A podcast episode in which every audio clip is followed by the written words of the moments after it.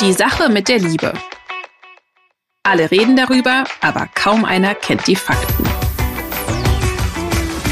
Der Weltpodcast für Singles, Paare und alle, die wissen wollen, was hinter den Gefühlen steckt. Mit den Single- und Paarberatern Anna Peinelt und Christian Thiel. Ja, hallo, da sind wir wieder. Christian und Anna mit der Sache mit der Liebe. Wir haben uns heute was ganz Besonderes für euch überlegt. Vor allem Christian hat sich das überlegt. Christian ist ja großer Fan des Mailbacks. Ähm, für alle, die ähm, mit diesem englischen, amerikanischen Begriff nichts anfangen können, was bedeutet das denn, Christian? Ah ja, so eine ganze, ganze äh, Tasche voll Post halt. Ne? Also wir haben so viel schöne Post. Und äh, das ist immer ähm, faszinierend zu lesen. Manchmal kommen so fünf, sechs Seiten Zuschriften, manchmal nur so ein paar Zeilen.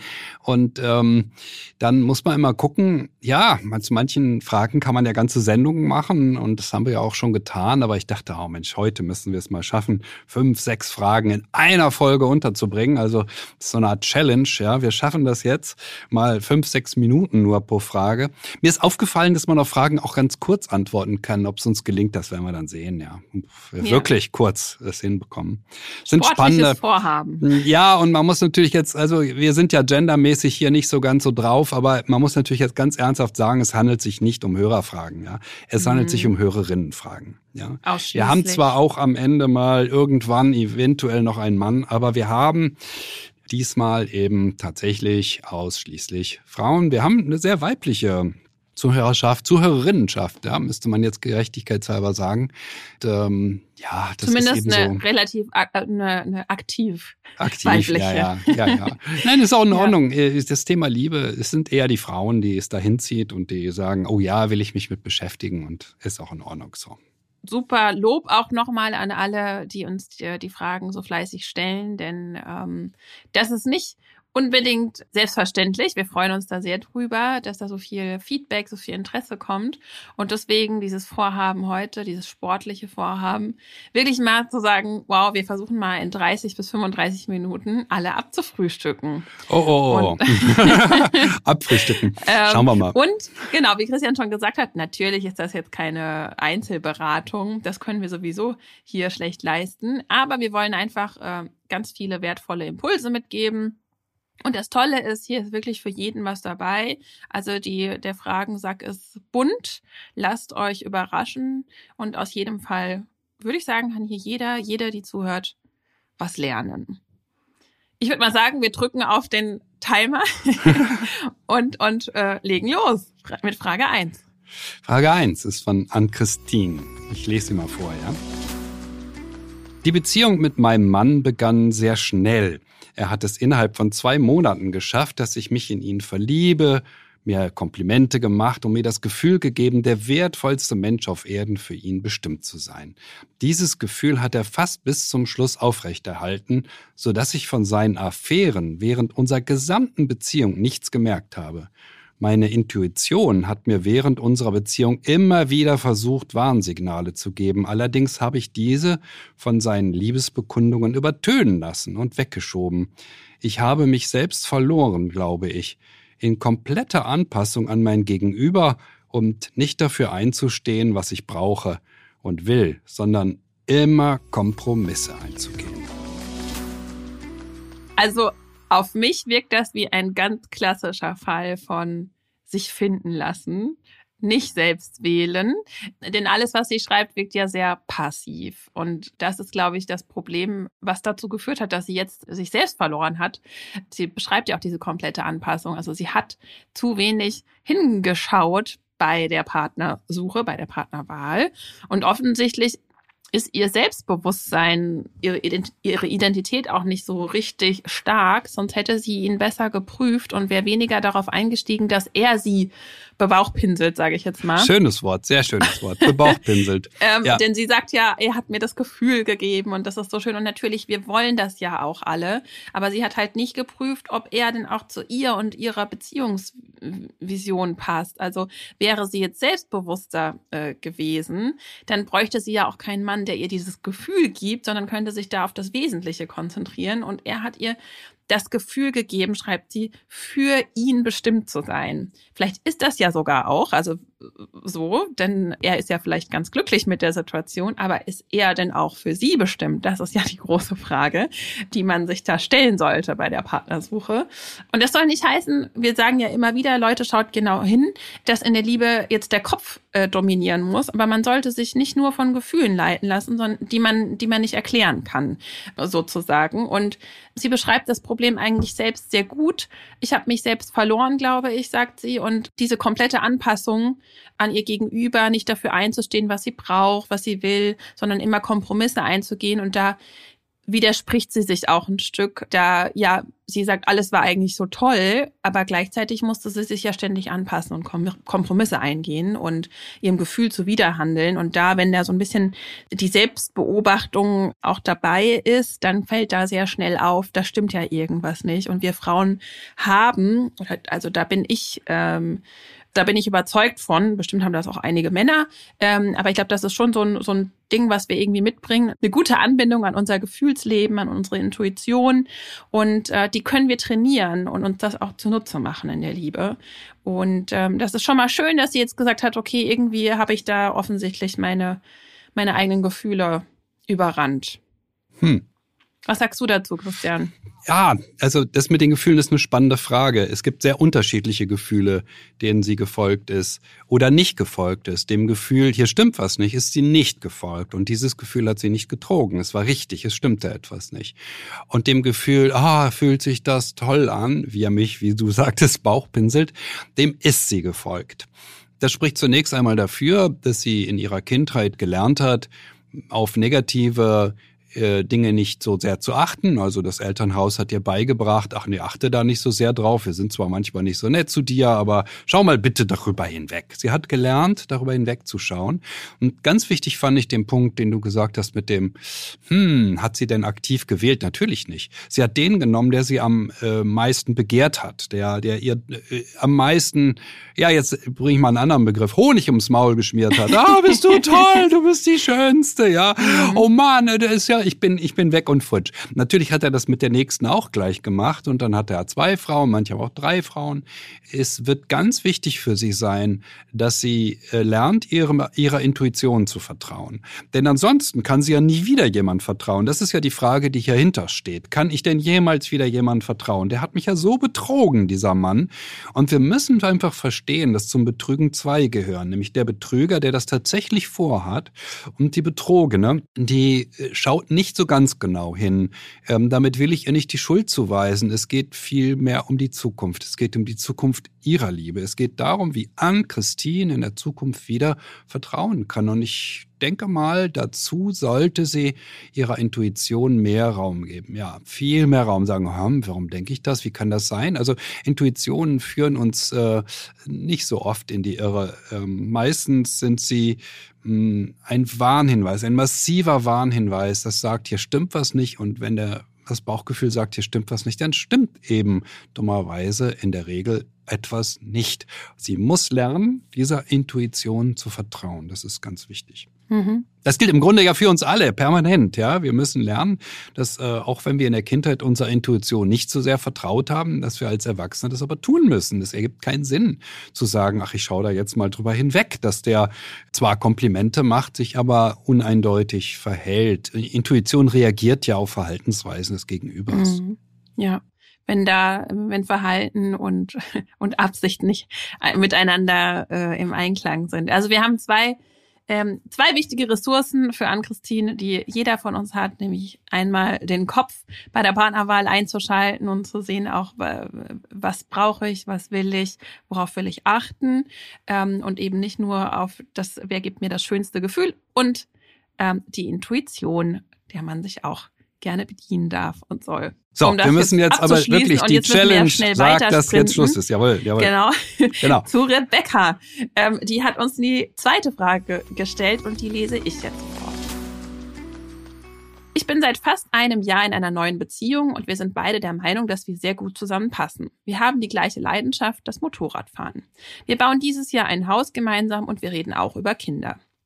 Ich stehe aber wieder vor demselben Problem wie bei meinem Ex-Freund. Ich war mit ihm knapp acht Jahre zusammen und kennengelernt hatte er mich mit meinem Hund. Aber nach drei Jahren fing mein Ex-Freund an, dass ihn der Hund stört. Und da ich so sehr verliebt war, habe ich den Hund weggegeben. Die Beziehung ist trotzdem gescheitert. Auch weil ich dies nie verstehen konnte, wie er das von mir verlangen konnte, meinen geliebten Hund wegzugeben. In meiner jetzigen Beziehung geht es um meine Katze. Mein Freund hat mich mit Katze kennengelernt und auch gesehen, wie ich mit dem Tier lebe. Sie darf nicht ins Schlafzimmer und er hat gesagt, ich kann gern mit Katze zu ihm ziehen. Jetzt ist es wieder so, dass er möchte, dass ich die Katze weggebe.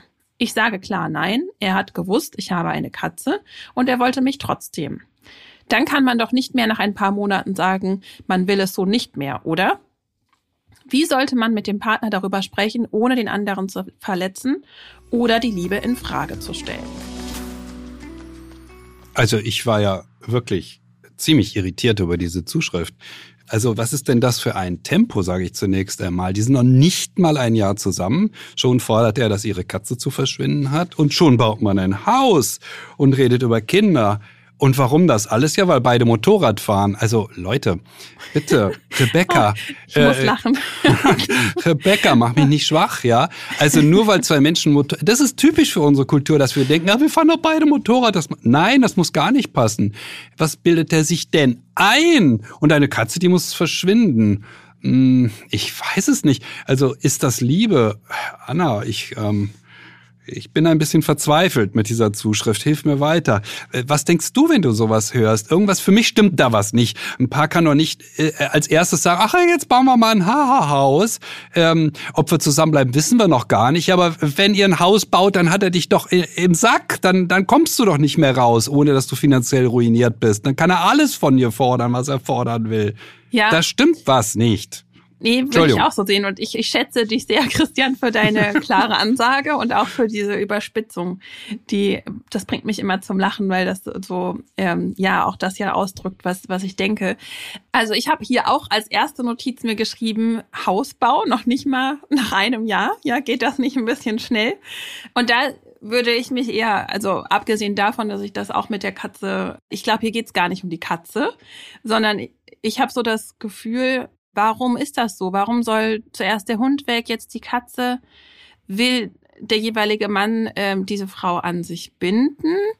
Oder was ist da das Motiv dahinter? Also auch mit dem Hausbau, ja, also nach einem, nicht mal einem Jahr ein Haus zusammenzubauen, das ist wirklich, ein, das ist ja ein großes verbindendes Projekt, ähm, eine große Herausforderung, finde ich, sehr, sehr schnell.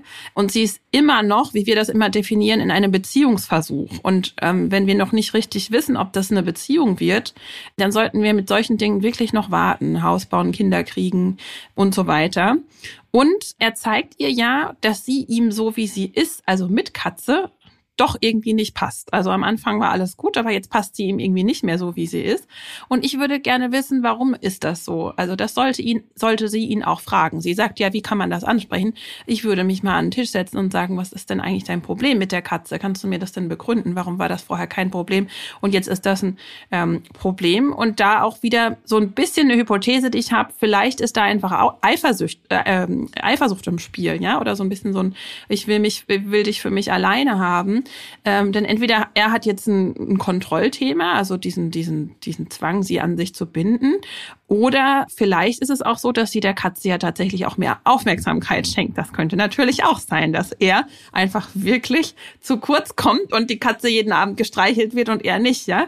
Das die, wissen wir. Die, ja, die Idee hatte ich auch. Also ich, ich wir wissen es nicht genau, aber die Idee hatte ich auch. Also ich erlebe es immer öfter, egal bei Hunden ist es ganz schlimm, ja. Und ich bin mhm. mir dann bei vielen Frauen völlig sicher, die lieben ihren Hund zehnmal so viel wie ihren Freund. Und das fühlt sich natürlich schrecklich an. Ähm, mhm. Das kann eine Rolle spielen Zumindest würde ich drüber nachdenken. Es mhm. gibt noch einen Punkt, der ist mir ganz, ganz wichtig. Du hast jetzt gesagt, die sollen sich zusammensetzen. Ja, und dann sagt sie, sag mal, ähm, was ist denn hier der Punkt? Aber ich hätte mhm. noch einen ganz anderen Vorschlag. Und dazu hole ich jetzt ein ganz, nur ein ganz klein wenig aus. Ja, es gibt ein äh, befreundetes Paar bei mir, meiner Frau. Da hat der Mann mal ganz trocken äh, gesagt zu seiner, also über seine Frau. Also sagt er, meine Frau, äh, die hat einen Sprachfehler. Soll heißen, die sagte mal ja statt nein. Also die Antwort heißt, ja, bitte, Rebecca, die Antwort heißt nein. ja, vielleicht ist dir das noch nicht ganz klar, dass es dieses Wort gibt. Man sagt einfach, du möchtest das? Nein. Und mehr mhm. nicht. Du begründest das nicht, du sagst nein. Ich, du willst das nicht. Das kommt doch gar nicht in Frage. Ähm, wenn, wenn es so ist, dass er das Gefühl hat, äh, du liebst ja die Katze mehr als mich, okay, kann man das alles verstehen. Ähm, aber trotzdem heißt die Antwort nein. Da muss sich halt in der Beziehung was ändern. Ja, ähm, er muss sich mehr geliebt stimmt. fühlen. Ja, vielleicht. Aber einfach so zu sagen, hey, und deine Katze, die verschwindet jetzt mal. Also bitte, wo sind wir denn hier? Ähm, ja. Es könnte ein Machtspiel sein. Das war ja etwas, worauf du auch hinaus wolltest, äh, Anna. Ähm, das vermute ich auch. Wie gesagt, wir sind immer im Bereich der Vermutungen und wir äußern hier zahlreiche Vermutungen, nur damit mhm. ähm, Rebecca nachdenken kann und alle, die in einer ähnlichen Situation sind, auch nachdenken können. Ähm, passt das bei mir auch? Also, das Wort heißt Nein, wenn wir etwas nicht wollen und nicht, ach Schatz, warum möchtest du? Also bitte, wo sind wir denn hier? Ja, Nein. Das stimmt, das muss man allerdings gelernt haben. Da sind wir wieder bei der Kindheit. Aber ich würde. Und bei dem Sprachfehler seiner Frau, ja, das war mhm. ganz nett, wie er das immer sagte. Ja, sagt er, meine Frau hat einen Sprachfehler. Ja, das ist ja schön, dass ihm das für sie auffällt. Das finde ich doch ganz charmant. Aber ich würde trotzdem, wenn ich mich mit diesem Mann an den Tisch setze, mal fragen, was ist es denn, was, die, was ihn an der äh, Katze stört und was ihm fehlt, ja, weil offensichtlich ist da ja irgendwie, ist was passiert, was vorher, wo die Katze nicht gestört hat. Und ähm, das kann man ja dann herstellen, ähm, aber ohne die Katze wegzugeben. Also ich würde auch auf jeden Fall sagen, so wie Christian ganz knackig gesagt hat, nein, ähm, wenn er immer noch fordert, auch wenn sich irgendwas an der Beziehungsqualität dann verbessert, dass die Katze weg soll, ist er offensichtlich der Falsche. Die Katze gehört zu ihr, so ist das einfach mit einem Lebewesen, dass man sich da, dem man sich da widmet. Machen wir weiter, oder? Ja, wir müssen, wir müssen. Was sagt denn die Uhr überhaupt? Sind wir gut in der Zeit oder überziehen wir jedes Mal? Ähm, ja, wie ich habe mal vorhin drauf geguckt. Bisschen schneller müssen wir jetzt noch werden. Wir haben immer sehr verschiedene Themen jetzt hier. Jetzt kommt äh, Diana und ähm, äh, ich lese mal vor, was Diana zu sagen hat. Ich bin 44 Jahre alt, habe zwei Teenager zu Hause, bin voll berufstätig und generell ein aktiver Mensch. Mit meinem Freund sind wir seit fünf Jahren ein Paar, jeder wohnt in seiner Wohnung, was für mich oft ein Problem ist. Zum einen, weil mir die regelmäßige Nähe fehlt, zum anderen fühle ich mich überlastet durch Doppelhaushaltsführung zu Hause, kochen und putzen und dann bei ihm auch. Mir fehlt auch oft die Zeit zu Hause, da ich das Gefühl bekomme, immer weg zu sein und das bin ich tatsächlich auch. Generell fehlt mir die Perspektive und Verantwortung seinerseits. Mit ihm reden über belanglose Dinge klappt super. Nachrichten, Arbeit, Essen, Freunde und so weiter. Wenn es ernst wird, wie geht es mit uns weiter? Oder ich möchte die Spirale entfernen, wie verhüten wir dann? Dann vertagt er immer und dann kommt nichts. Auch wenn ich dann irgendwann nachfrage. Wir haben ein liebevolles Verhältnis und regelmäßig Sex. Wir unternehmen viel, machen Wochenendurlaube, Radausflüge, Wanderungen. Die Zeit verbringen wir schön. Wenn es aber um Verantwortung geht, dann zieht er sich zurück. Ja, ich, ich mache mal wieder weiter. Äh, meine Frage, warum putzt sie bei ihm ähm, oder putzt er dann auch bei ihr? Also falls jetzt nur sie bei ihm putzt, dann äh, ist klar, dass sie überlastet ist. Sie sagt ja, drei Dinge stören sie. Und eine Beziehung, die braucht ja nicht nur gemeinsame gute Zeiten, von denen sie da am Ende spricht. In einer Beziehung muss man auch füreinander da sein. Und er zieht sich sowohl was da scheinbar die Haushaltsführung angeht, als auch wichtige Fragen aus der Verantwortung. Und ähm, das macht er schon lange so die Beziehung geht ja auch schon fünf Jahre. Und das wird sich auch nicht ändern, wenn sich nichts tut. Sie zeigt sich da sehr geduldig, äh, macht ihm den Haushalt. Und damit zeigt sie ihm auch, dass sie unkompliziert ist, dass sie ähm, das akzeptiert, dass er nicht auf ihre Bedürfnisse eingeht. Und so hat sie ihn ja auch konditioniert. Und er sieht natürlich da keinen Grund, sich zu ändern, würde ich mal sagen, um jetzt auch bei ihr die Verantwortung zu sehen.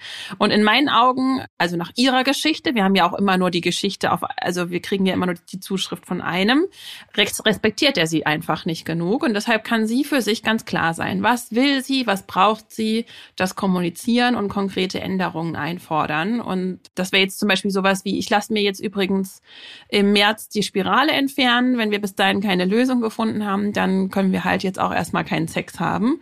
Oder sie muss einfach eine Lösung vorgeben. Also da einfach auch aktiv für sich einzustehen, denn das äh, sind ja Themen, ähm, unter denen sie leidet. Und äh, da darf sie nicht warten, bis er sich einfach so ändert. Das wird nicht passieren. Und vor allem soll er bitte auch seinen eigenen Haushalt machen ähm, oder beide teilen sich die Aufgaben in beiden Wohnungen, denn sonst ist das absolut keine Beziehung auf Augenhöhe.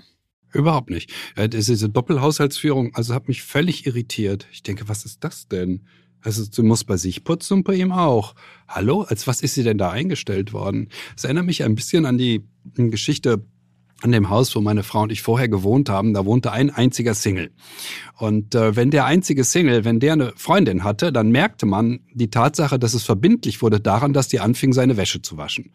Mhm. Ja, Ernsthaft ist es erst, wenn die Frau anfängt, seine Wäsche zu waschen und aufzuhängen und wieder abzunehmen. Also äh, ich meine, ich gucke das immer ein bisschen fassungslos mit an, dass es solche Konventionen offensichtlich gibt. Ähm, sie hat ja einen eigenen Haushalt, den sie führt. Er wohnt da ja alleine, aber man merkte das immer richtig, dass es dazugehörte. Das gehört dazu, dass sie Verantwortung übernimmt in seinem Haushalt. Erst dann ist es Liebe. Das sind Männer, die sind schrecklich verwöhnt, offensichtlich auch. Und das sind Konventionen der Kultur, dass das für den Haushalt nun mal die Frau zuständig zuständig ist. Ja, warum eigentlich? Es ist seiner. Es ist seine Arbeit, es ist sein Dreck, es ist seine Wäsche und nicht die Arbeit von Diana oder Diana, wie nur wahrscheinlich Diana wird sie sich nennen. Ähm, das zu erledigen. Das hat mich sehr irritiert. Sie übernimmt mehr Verantwortung, er weniger. Ja, genauso wird es sein. Es klingt für mich insgesamt so, als sei das Ganze das, was ich so gern diese besser als nichts Beziehung nenne. Man hat eine, aber eigentlich hat man auch keine. Denn sie hat ja auch keinen Partner, sie hat einen Freund, sagt sie. Mhm. Wenn sie eine Frau mit 44 ein Jahren einen, einen Freund hat, dann würde ich sagen, ja, ob das eine Partnerschaft ist, das kann man sich jetzt anschauen. Ähm, kann sich fragen, ist das eine? Und man muss zu besser als nichts Beziehung ja eines sagen. Ja, sie sind besser als nichts. Ich wiederhole mich da, ich weiß. Aber sie sind wirklich besser als nichts. Nichts zu haben, fühlt sich für Menschen blöd an. Ja, vielleicht mhm. auch für Diana.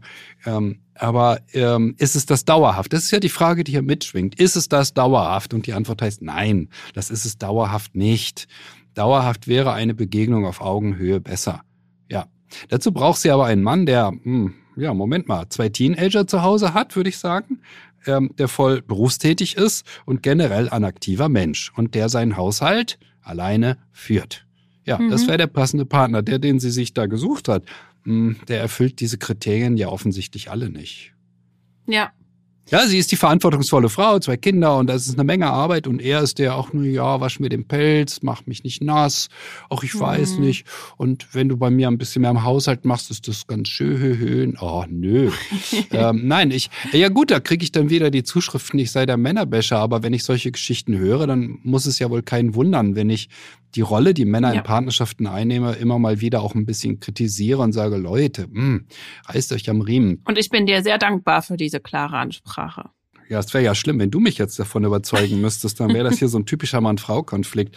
Das, das geht gar nicht. Das geht einfach gar nicht. Punkt. Das ist so ein bisschen wie beim, bei der letzten, ja. Das ist so ein bisschen so ein Sprachfehler. Das Wort heißt mhm. Nein, ja. Ähm, Haushalt bei ihm machen? Nein. Warum denn das? Das ist nicht ihr Job. Es ist sein Job und kochen auch nicht. Das kann er machen. Und wenn er dazu zu faul ist, dann soll er was bestellen. Es ist ähm, sehr fragwürdig, was sie hier macht. Aber ich würde mich an ihrer Stelle nicht zu sehr grämen, weil ich meine das wirklich unglaublich ernst, wenn ich sage, etwas zu haben. Also fünf Jahre zusammen zu sein als Paar, wie diese beiden, ist tatsächlich besser als nichts zu haben. Und wenn sie zwei Teenager hat, äh, dann muss man ganz klar sagen, ähm, dann ist oft eine feste Partnerschaft, die auch dazu führt, dass man zusammenzieht, äh, nur sehr schwer, sehr schwer darstellbar. Das ist äh, nicht einfach, aus äh, zwei Menschen, die die Kinder haben, mal so eben eine Patchwork-Familie zu machen. Und viele Frauen gehen in dieser Phase, die Kinder werden groß, eben etwas lockere Beziehungen ein. Und ja, warum denn auch nicht? Das ist doch völlig in Ordnung. Also ich würde es nicht moralisch irgendwie bewerten, aber ich würde schon davon ausgehen, dass es eher unwahrscheinlich ist, dass das ein wirklich passender Partner ist. Und es ist unwahrscheinlich, dass sich sehr viel ändern wird. Ja, ich glaube da nicht. Hm. Der ist so ja. und der bleibt so. Ja. Der war schon immer so. Christian, ich, wir müssen uns beeilen. Eine würde noch in die, in die 30 Minuten reinpassen. Okay. Vielleicht machen wir dann trotzdem zwei. Aber wir schauen mal. Es geht weiter mit Jana. Ich melde mich mit einem ganz speziellen persönlichen Problem. Vielleicht ist das für viele andere Singles aber auch interessant. Denn letztlich geht es darum, wann lasse ich die Katze aus dem Sack und teile etwas sehr Wichtiges mit, während ich auf Partnersuche bin. Ich bin 43 Jahre alt und hatte mit 28 Jahren Brustkrebs. Dabei wurde mir die rechte Brust entfernt. Ich war viele Jahre in Therapie und bin nun völlig mit mir im Reinen. Eigentlich trage ich diese Narbe sogar mit großem Stolz, denn ich habe eine Menge durchgestanden, viel über mich gelernt, Stärke gezeigt. Was meint ihr, wann und wie könnte ich beim nächsten Kennenlernen am optimalsten davon erzählen? Habt ihr noch einen Tipp, wie man so etwas schlau erzählt? Ich möchte nur niemanden unnötig verschrecken, nur weil ich beispielsweise viel zu früh auf das Thema gekommen bin. Und ich denke, man könnte es mir auch übel nehmen, wenn ich es wirklich sehr, sehr spät anspreche. Für Männer sind Brüste ja auch wichtig. Wie wichtig sind sie eigentlich wirklich? Meine zweite Frage ist, man soll sich ja jemanden suchen, der ähnlich ist, ähnliche Erfahrungen gemacht hat. Gibt es dazu auch ein passendes Gegenstück? Wie fragt man danach, ob jemand schon Schicksalsschläge erlebt hat? Oh, ich fand die Fragestellung von Jana wirklich total spannend. Das ist wirklich toll, wie sie sich das überlegt und sagt, hm, wie mache ich das am besten und wie wichtig ist das für Männer? Also zunächst einmal, ich fange tatsächlich mit dem letzten an. Wie wichtig ist es, dass ein Mensch Schicksalsschläge erlebt hat? Also, es ist nicht wichtig, dass er den gleichen Schicksalsschlag erlebt hat. Wenn er noch nie etwas erlebt hat, wenn das Schlimmste, was in seinem Leben passiert ist, war, dass sein Meerschweinchen gestorben ist, ja, äh, wie man so halb ironisch gerne sagt, dann könnte es sein, dass er dich nie, nie, nie verstehen wird. Ja? Und es könnte sein, dass du ihn nie verstehen wirst. Das ist der Punkt.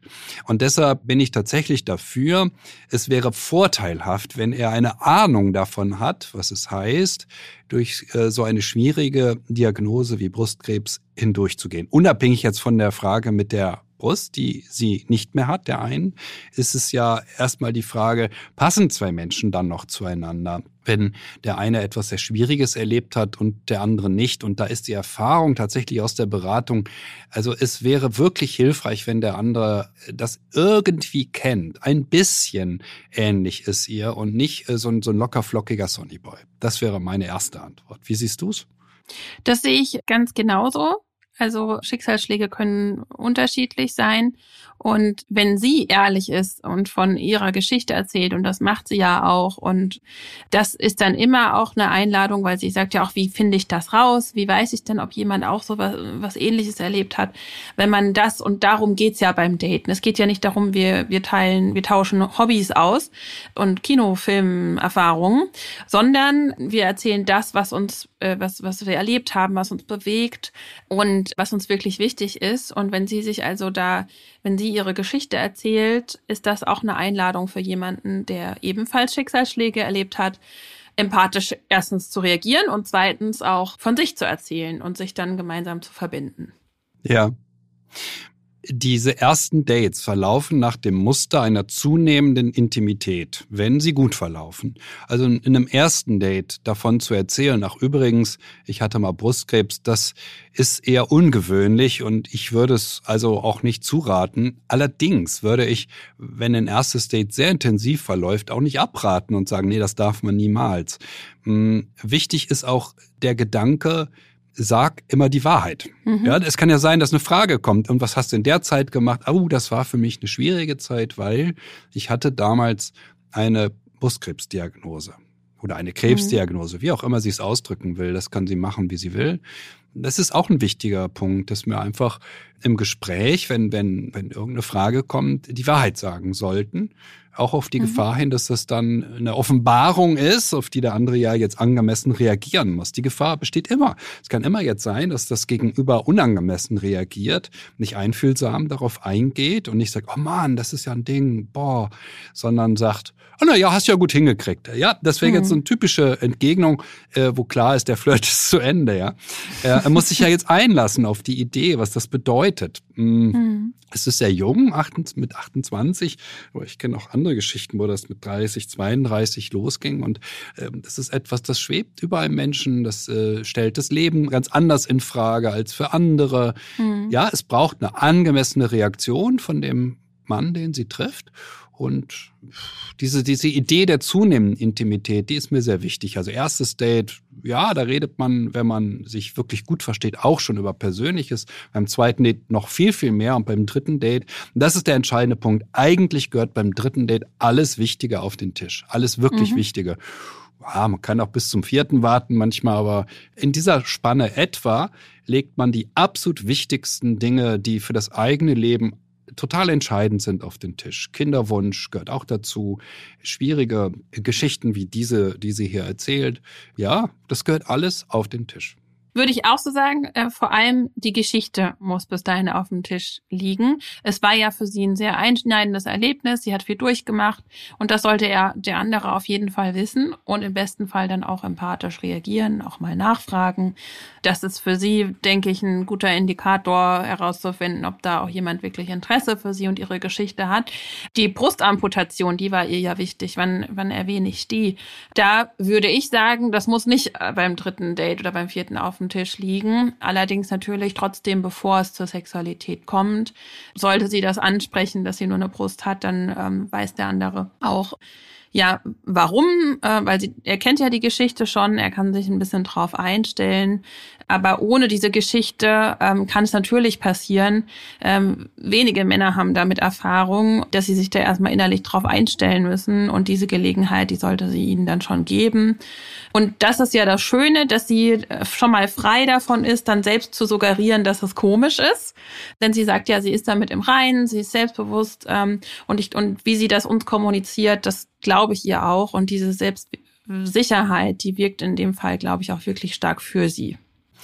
Ich stimme den zu, aber mit einer Einschränkung, äh, denn es könnte sein, also auch da gilt, sie kann das zwar vertagen, dass sie das erwähnt mit der Amputation der Brust, aber auch da gilt die Regel, immer die Wahrheit sagen. Ja, wenn irgendeine Frage von ihm kommt in irgendeine Richtung, denn das kann ja passieren, wenn sie erzählt von Brustkrebs, dann kann er ja nur immer die Wahrheit sagen, niemals ja, lügen. Das ist das wirklich stimmt. das Aller, Allerwichtigste, ähm, ja. dass wir es einem Menschen wirklich krumm nehmen, wenn er uns nicht die Wahrheit sagt. Natürlich ist das ein Test, kommt er damit zurecht. Und natürlich kann es sein, dass er feststellt, er kommt damit nicht zurecht. Es kann sogar sein, dass ihm das peinlich ist, wenn er nicht damit zurechtkommt. Ja, aber es hilft ja nichts. Was sie braucht, ist ein Mann, der sie so, wie sie ist, liebt.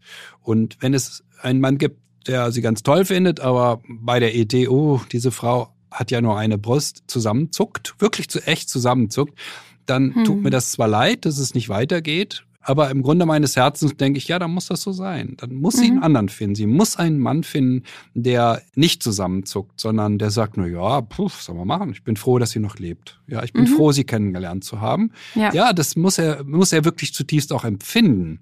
Deshalb ist es auch so wichtig, dass wir dafür plädieren, eben nicht damit anzufangen, sondern es auf später zu vertagen. Ja, dritte Date, vierte Date oder noch später. Er muss ja erstmal sie kennenlernen als Mensch und zu dem Schluss kommen, boah, klasse Frau, will ich ich haben. Ja, ja die ist ja mhm. fantastisch. Das ist der entscheidende Punkt. Und dann muss er feststellen, oh, kann ich damit gut zurechtkommen?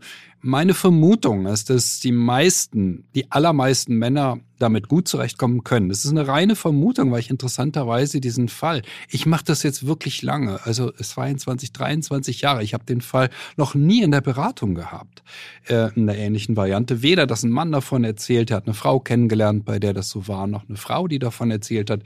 Deshalb kann ich nur vermuten, ich habe da keine größeren Erfahrungen damit. Da wären wir dann auch bei der Frage, wie wichtig sind denn Brüste? Sehr, sehr wichtig. Ja, natürlich ist das so. Das kann man nicht ändern. Das ist so. Das ist wichtig.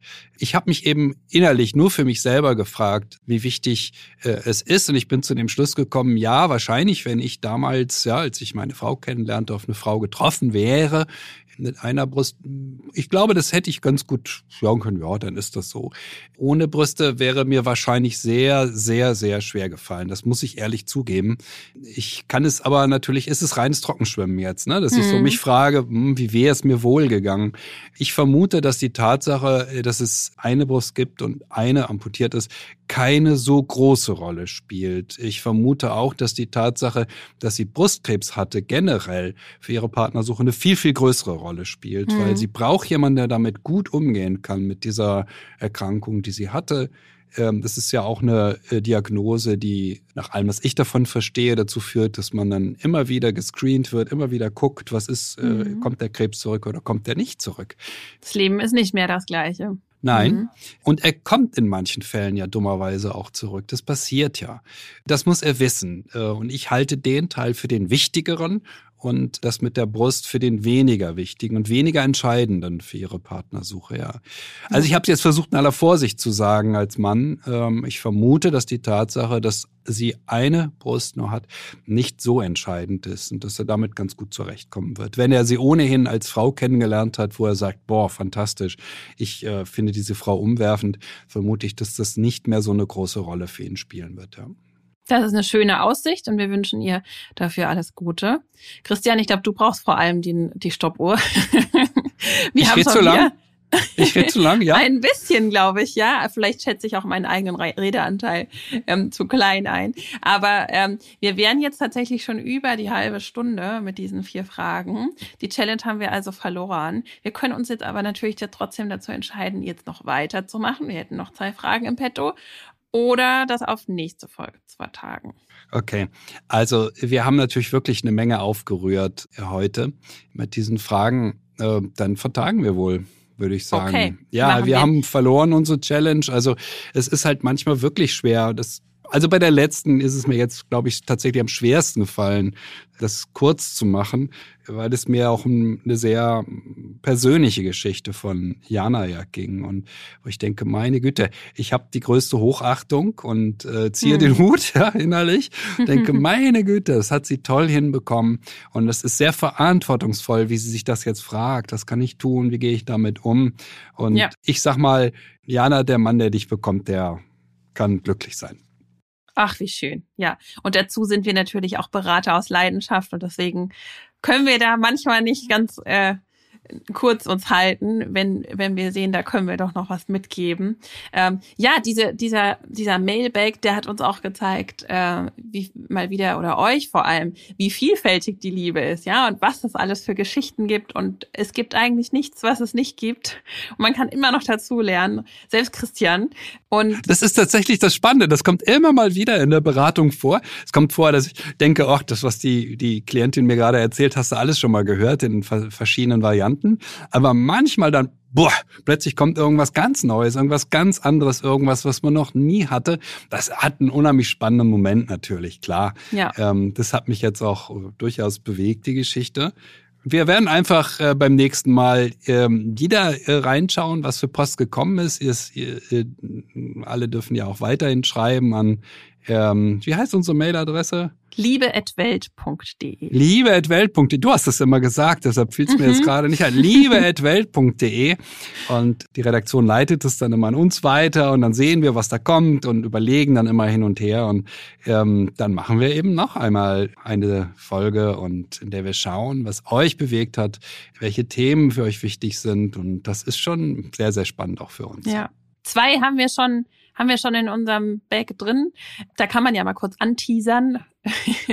Einmal geht's um den, um den, um die feuchten Träume vom Ex-Freund, könnte man sagen.